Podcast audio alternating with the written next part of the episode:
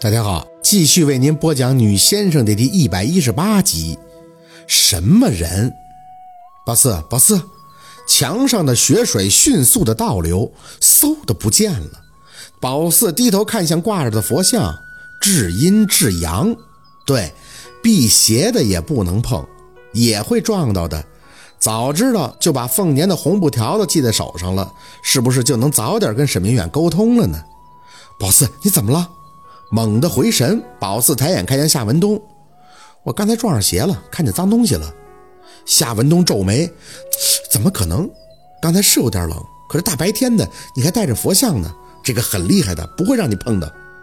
宝四清了一下嗓子，爸，我其实有个事儿一直没跟你说，就是在你家看照片的时候，我舅妈说特别像领导的那个人，我看见他头是没有的，是不是他死的时候没有头啊？夏文东有些失笑：“ 怎么可能呢？没头那成什么了？真的，你又没看到，你怎么知道？我看到了呀。”夏文东很笃定地看着宝四。追悼会我参加了，最后也瞻仰仪容看了，人家头好好的呢。怎么，你刚才看见个没头的？宝四有些发愣：“没有，大白天的看见那些，我不得吓死啊！”夏文东牵着嘴角安慰宝四：“别瞎想了，带着这个佛像，什么都不用怕的。”宝四没再吱声，心情越发的复杂。他爸看到头了，那说明有头啊。可他看到的沈明远怎么会没有头呢？夏文东很温和地拉了拉宝四的手，要听话，不要胡思乱想。大白天的，什么都不用怕。爸爸要去找你姥姥主治医生聊聊，你先回病房。哎，对了，暑假作业写完了吗？你是学生，一定要完成作业啊。还差点，那怎么行呢？夏文东叹气。虽然这环境不好，可你得完成啊！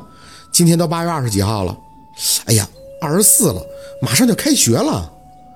八月二十四，八月二十四，宝四很夸张的看着他爸，明天就是八月二十五。夏文东被他弄笑了，是啊，一定得抓紧时间啊！宝四心思有些重，频率自然跟他爸也一直没在一个点上。等他一进医生办公室，小心的四处看了看，张嘴就轻声的喊了几声：“沈叔叔，沈叔叔。”没人回他，身体也没有不适，这说明他走了的。只是来一下就走了，还是一直在等，想要给他这个提示，给完了他就离开了呢？宝四不懂，抬手就摘下了挂在脖子上的吊坠，隔着布揣进了裤兜里。他想，这个肯定不能让姥姥看见，他一定不会让自己带的。用他的话讲，宝四是不需要辟邪的，可宝四现在得留着，不然就是去了信衙，也没有能看见沈明远的途径啊。再回到病房，若君和那明月已经成功的聊回刚刚的话题。明天去完海边溜达，咱们再去趟商场，我给宝四跟小六一人买身新衣服，正好他们要开学了，回去上学穿。那明月不好意思笑。不用吧，给宝四买身就行了。城里这衣服一套赶上我们镇上买好几套了。这小六野的不行，一天就给造完了。好衣服给他穿都可惜了。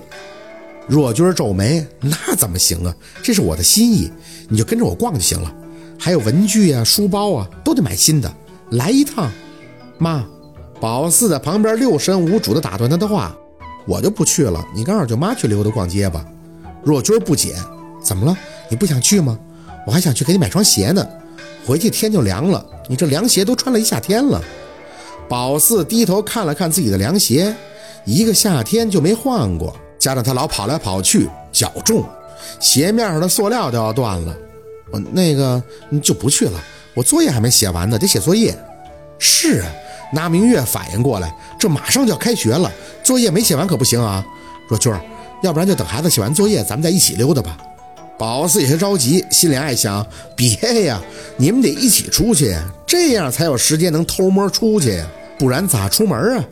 若君眉头轻轻的皱了皱，可我就明天还有一天假期，剩下的就等着妈出院的时候请假再送你们。在宝四开学之前，你们肯定就要回去了呀，我怕。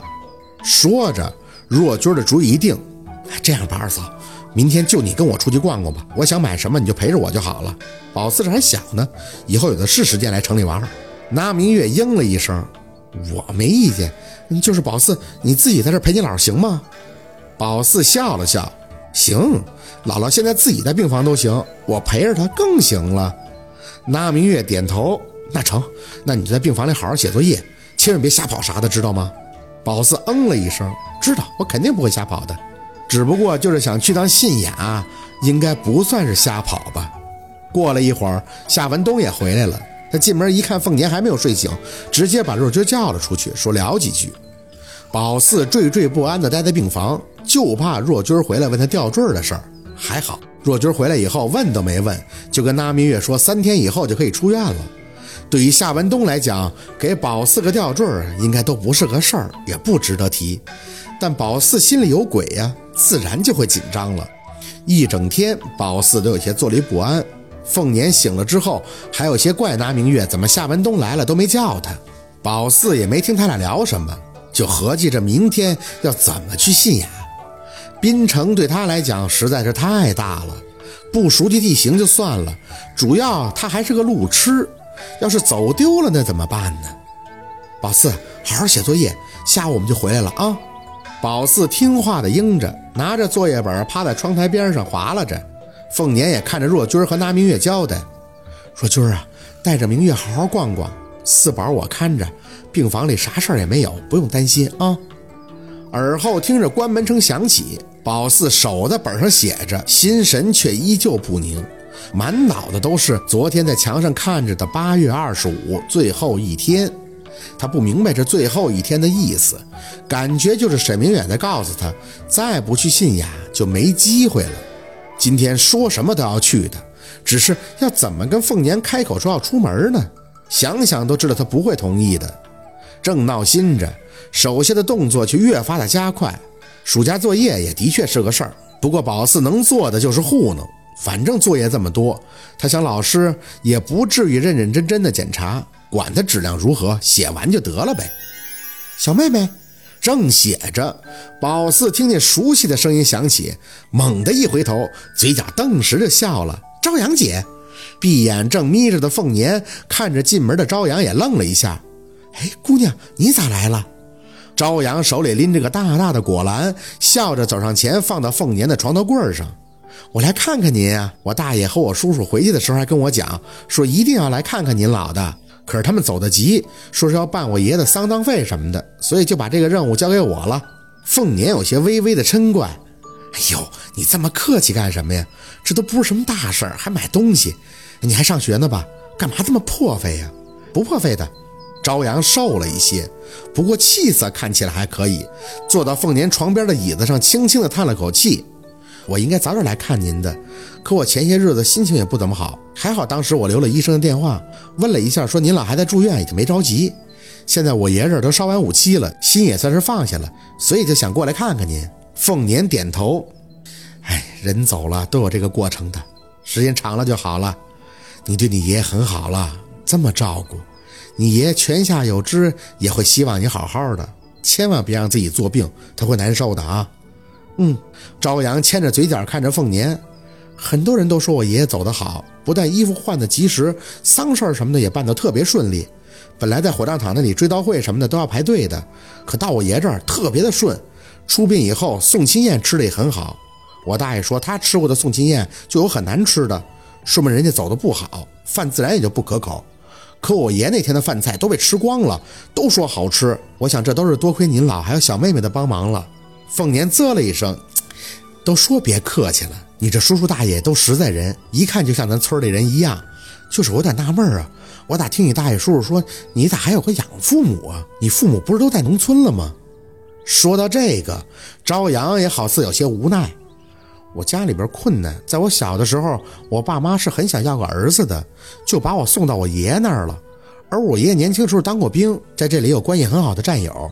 人家子女条件好，但没有孩子。听到我这个情况以后，就把我收养了。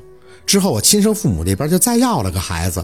我虽然一直在养父母这边生活，但跟我亲生父母那边也没断了联系。我也理解他们，的确是困难，养两个孩子很辛苦的。凤年皱眉：“你有弟弟吗？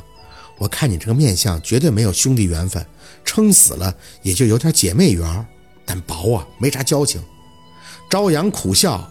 我的确是没有弟弟，我亲生父母再要的孩子也是个妹妹，跟您的小孙子差不多大了。凤年叹气：“哎，姑娘啊，你别看我是农村的，但我的想法跟城里人是一样的，那就是孙子孙女都一样，只要是身上带着血脉的那就行。啥玩意儿传宗接代呀？全中国就只你这个姓的？那五百年前都是一家，谁传不是传呢？人之所以活得累，就是给自己憋到这些老思想里了。”我就这么跟你说啊，你心眼好，你爸妈没给你留在身边，有他们后悔的。